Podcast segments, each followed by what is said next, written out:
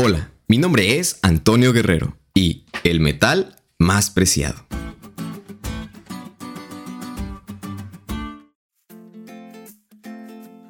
El oro es uno de los metales más preciados. Pero ¿sabes cómo se extrae? ¿Sabes cómo se procesa para poder llegar a ser ese tan anhelado y resplandeciente baluarte? Déjame explicarte de una manera breve y sencilla el proceso de extracción, refinación y resultado final de este metal precioso.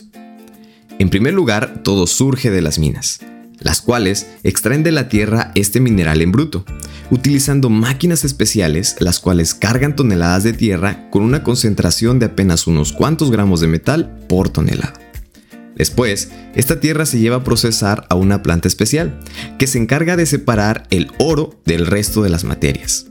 Una vez procesado este material que se ha extraído de la mina, el resultado son una serie de barras llamadas lingotes, de un material denominado dore, que en realidad es una aleación de varios metales, principalmente oro y plata.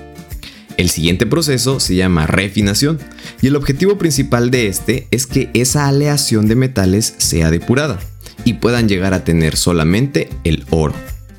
Estas barras se envían a las refinerías, que son las plantas donde se llevan a cabo sofisticados procesos físicos y químicos que permiten eliminar las impurezas del metal hasta dejarlo en estado puro.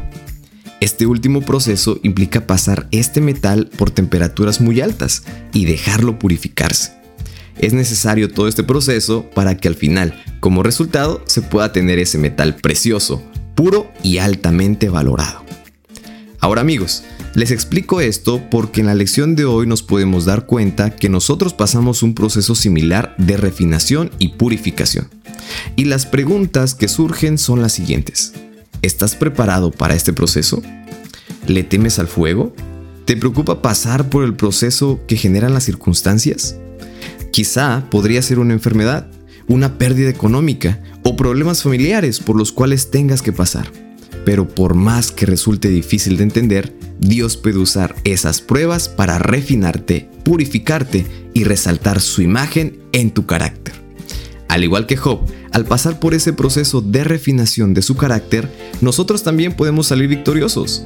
También podemos permanecer fieles y convencidos de que las pruebas que pasamos nos perfeccionan y transforman, hasta poder llegar al resultado final, así como ese oro precioso, puro y de sumo valor.